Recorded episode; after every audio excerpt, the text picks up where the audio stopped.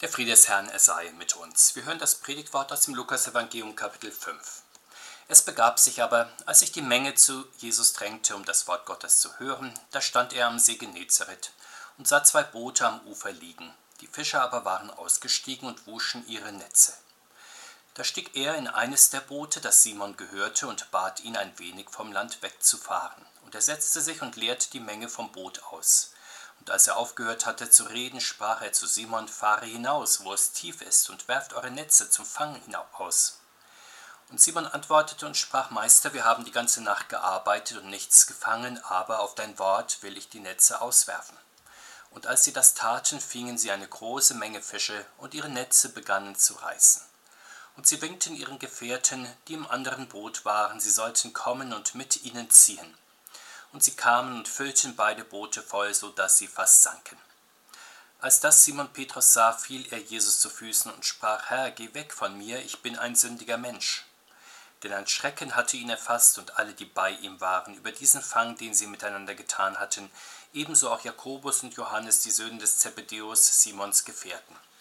Und Jesus sprach zu Simon, fürchte dich nicht, von nun an wirst du Menschen fangen. Und sie brachten die Boote ans Land und verließen alles und folgten ihm nach. Herr segne diese Worte an uns. Amen. Jesus Christus tritt scheinbar beiläufig in das Leben von Simon Petrus hinein. Er ist ihm allerdings kein Unbekannter. Simon kannte Jesus schon gut, weil Jesus seine Schwiegermutter geheilt hatte. An einem Werktag nun kommt er an den See Genezareth, sein Ruf eilt ihm voraus, eine Menge von Menschen ist dort schon versammelt, um ihn zu hören. Wir sehen, dass der Herr Jesus sich seine Kirche nicht nur an den Sonn- und Feiertagen sammelt, auch an den Werktagen verkündigt er Menschen sein Wort. Das geschieht auch nicht nur in Gotteshäusern, sondern wo im Alltag dazu Platz und Zeit ist. So werden unsere Wohnungen und Häuser zu Orten, wo er einkehrt, wenn wir unsere häusliche Andacht halten, wenn Menschen im Radio, im Internet, in der Zeitung ein geistliches Wort hören oder lesen, wenn wir zu einem Bibelgespräch zusammenkommen, wenn Kinder und Jugendliche etwa im Kindergarten, in der Schule oder im Gemeindehaus Religions- und Konfirmandenunterricht haben, wenn es Glaubensgespräche und Andachten gibt, auch in Betrieben, in Vereinshäusern, Gaststätten, auf Sportplätzen oder sonst irgendwo in der freien Natur. Auch wenn Wochengottesdienste in Heimen und Krankenhäusern gefeiert werden. Es gibt also keinen Ort dieser Welt, an dem der Herr während der Woche nicht unterwegs wäre und sich nicht seine Gemeinde suchen würde. Wir erfahren sogar, dass der Herr Jesus uns Menschen in besonderer Weise in unserem jeweiligen Alltag und Beruf sucht und dort auch findet. Den Nomaden Abraham findet er in seiner Sorge um seine Herde. Die Weisheit und Klugheit des Josef verwendet er, um Ägypten und seine Nachbarn in der Hungersnot zu retten. David macht er von einem Schafhirten zum König seines Volkes. Den Maulbeerzüchter Amos bestellt er zu einem Lehrer seines Volkes. Die Sternforscher aus dem Osten zieht er durch einen Stern zum Glauben an Christus. Die begüterten Frauen ruft er dazu auf, dem Evangelium mit ihrer Habe zu dienen. Die Gelehrsamkeit des Paulus möchte er als Werkzeug für die Ausbreitung des Evangeliums benutzen. Und die Fischer nun am See Genezareth ruft er dazu, Menschenfischer zu werden. Sehen wir nun genauer, wie er in das Leben des Petrus eintritt. Fast scheint es so, dass Simon nur Zaungast ist, als Jesus dem Menschen am See Genezareth das Wort Gottes sagt. Solche Menschen gibt es auch heute. Sie sagen, die Woche über habe ich so viel Arbeit, ich muss meine Aufgaben erledigen, ich bin oft genug regelrecht im Stress, da habe ich für Gottesdienst, Gebet und Bibellese keine Zeit. Wenn, dann am Sonntag, aber sonst habe ich bis über die Ohren zu tun, und sei es auch nur damit, mich zu entspannen oder meine Hobbys zu pflegen.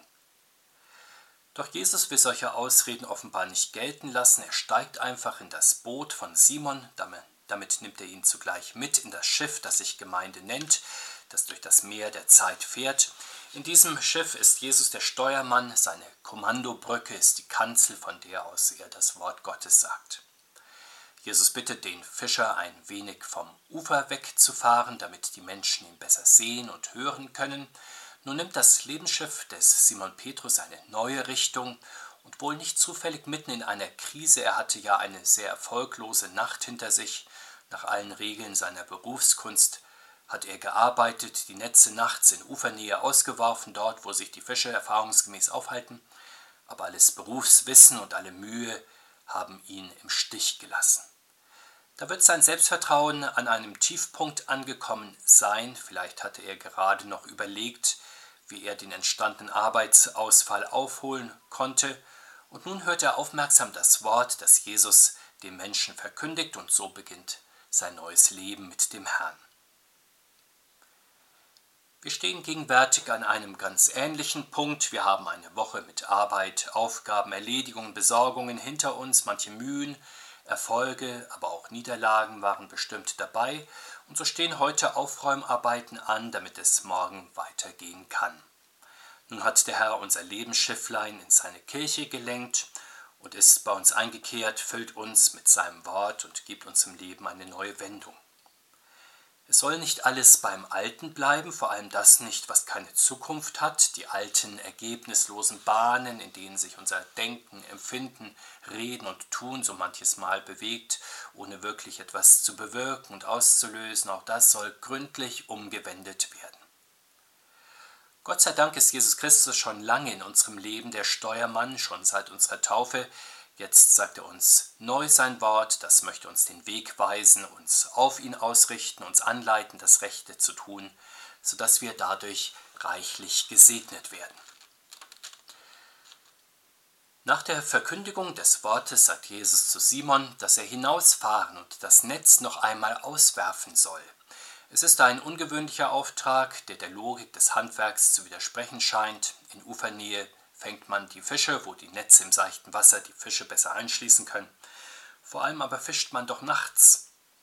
Petrus deutet das auch an, indem er erwähnt, dass sie doch die ganze Nacht gearbeitet und nichts gefangen haben. Aber auch wenn der Auftrag sehr ungewöhnlich ist, Petrus zweifelt ihn nicht an, vielmehr nennt er Jesus ehrerbietig und bewusst Meister.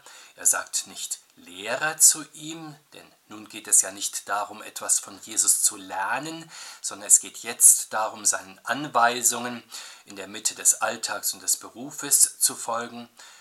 Jesus ist Meister auch und speziell in Sachen des Berufs und seiner besonderen Tücken. Und Simon nimmt den Herrn dann beim Wort. Das Ergebnis auf einen Schlag sind seine Netze brechend voll, die zuvor gähnend leer waren. Auch wir sind manchmal mit unserem Latein und unserer Kunst mehr oder weniger am Ende. Es ist gut, wenn wir dann das Wort Gottes an uns hören. Das geschieht an den Feiertagen und auch an den Werktagen, wenn wir in der täglichen Andacht, im Wochengottesdienst, in der Bibellese, im Gebet Abstand nehmen von kreisenden Gedanken, von Arbeitsdruck, der auf uns lastet auch von Weltseligkeit und dem Streben, es uns selbst und anderen zu beweisen. Wir nehmen Abstand auch von der Droge der Selbstoptimierung und der unersättlichen Lebensgier, die jede Sekunde auskosten möchte und daher keine Zeit für geistliche Dinge hat. Wenn wir in der Mitte unserer Aufgaben auf das Wort des Herrn hören und zu ihm reden, da begegnet uns der Meister unseres Lebensschiffs auch mit konkreten Anweisungen, Vielleicht haben wir dann auch manchen Einwand, etwa den, dass wir das doch schon versucht haben, dass das nicht erfolgreich gewesen ist, dass es vielleicht sogar etwas ganz anderes, etwas ganz Neues braucht. Wir zweifeln bisweilen vielleicht auch, dass das alte Gotteswort lebendig in unser Leben hineinreden kann, in die besonderen Herausforderungen unseres Berufes, unserer Familiensituation, unserer Aufgaben, unserer Welt. Gut, wenn wir wie Simon nicht bei den Einwänden stehen bleiben, sondern vor allem dazu kommen zu antworten, aber wenn du es sagst, so will ich es versuchen.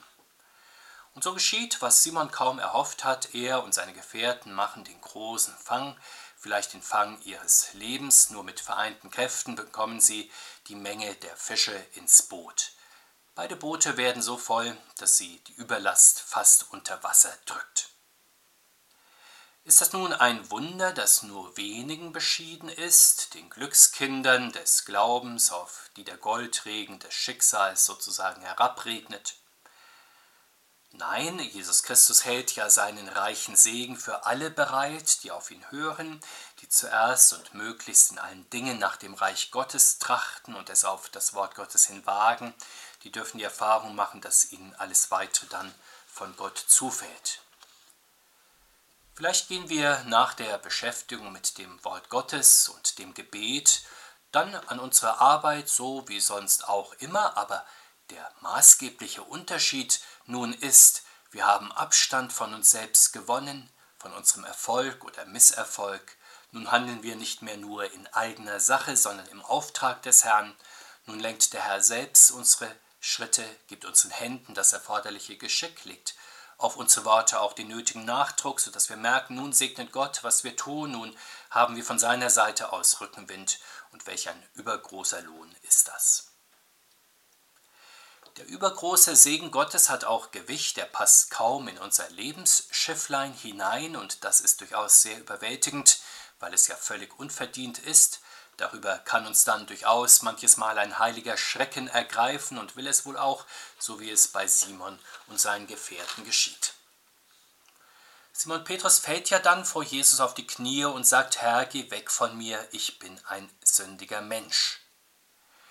Ist es nicht bemerkenswert, dass Petrus jetzt vor Jesus auf die Knie fällt?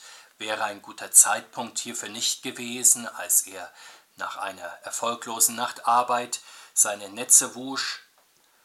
Sicher, auch da wäre ein Sündenbekenntnis richtig am Platz gewesen, aber es wäre dann nicht aus freiem Herzen gekommen, es wäre zerknirscht und wohl auch bitter gewesen, vielleicht unwillig und der Not gehorchend.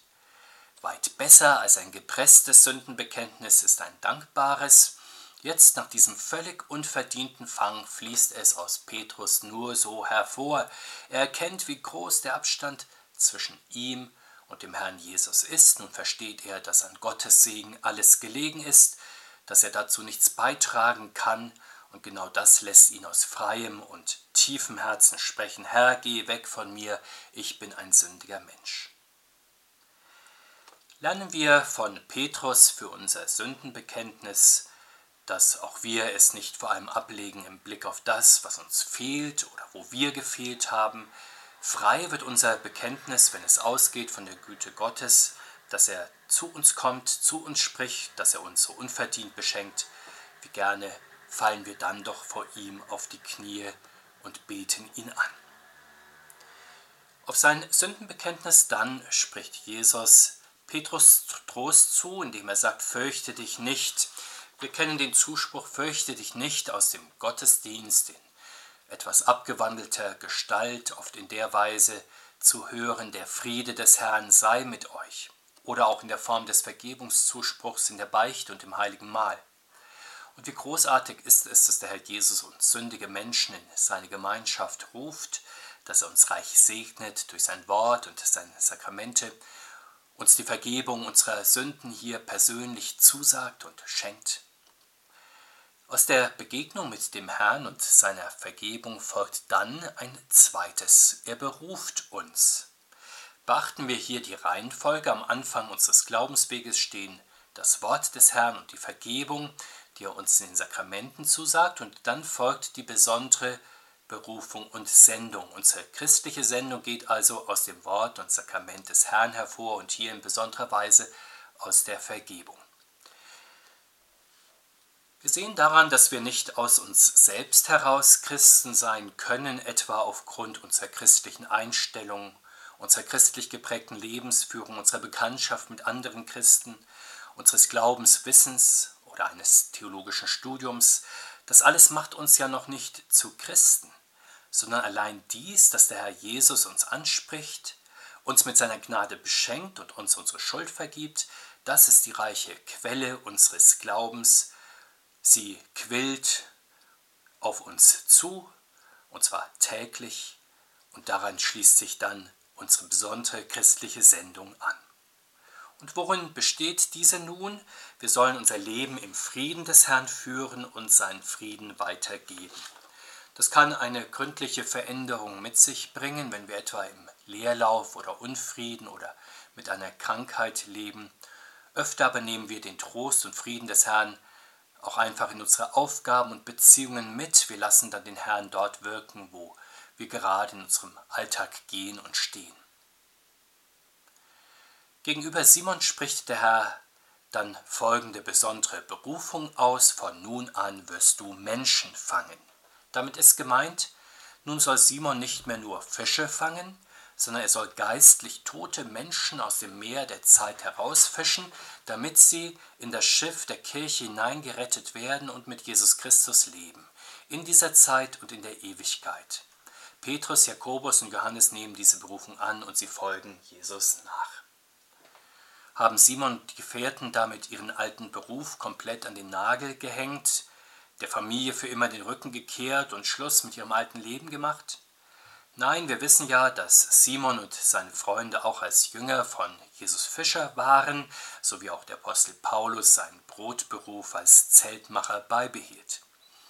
Ihr neues Leben bestand vor allem in Folgendem. Sie haben sich nun von Jesus Christus zu einem Leben in der Gnade und dem Segen Gottes berufen lassen. Seitdem stand ihr Glaubensleben an der ersten Stelle. Nun unterstellten sie dem Herrn alles weitere, Besitz, Ansehen, Bildung, Eigengerechtigkeit, Selbstbewusstsein und anderes mehr. All das wurde nun für sie nachrangig. Sie erkannten sogar, dass das ihnen in ihrem Glaubensleben im Weg stand, ja schädlich war, wenn es an der ersten Stelle stehen wollte. Und sie nun wollten nicht mehr zwei oder noch mehr Herren dienen, etwa Gott und dem Mammon, dem Reich Gottes und dem Reich dieser Welt. Nun stand für sie der Herr Jesus an der ersten Stelle. Nun setzten sie sich ganz für die Kirche ein. Nun nahmen sie große Opfer auf sich, um ihrer Sendung gerecht zu werden. Wir stehen in unserem Glaubensleben vor der gleichen Aufgabe wie die Apostel. Jeden Tag möchten wir durch den Herrn von einem alten zu einem neuen Menschen werden, von einem Weltmenschen zu einem Christen, von einem Funktionär dieser vergehenden Welt zu einem Arbeiter des Herrn im Himmelreich. Und jeden Tag auch versuchen wir nicht stecken zu bleiben im Alltag. Wir versuchen, dass die Wellen des Alltags nicht über uns zusammenbrechen, dass wir nicht wie ein Hamster im Rad laufen.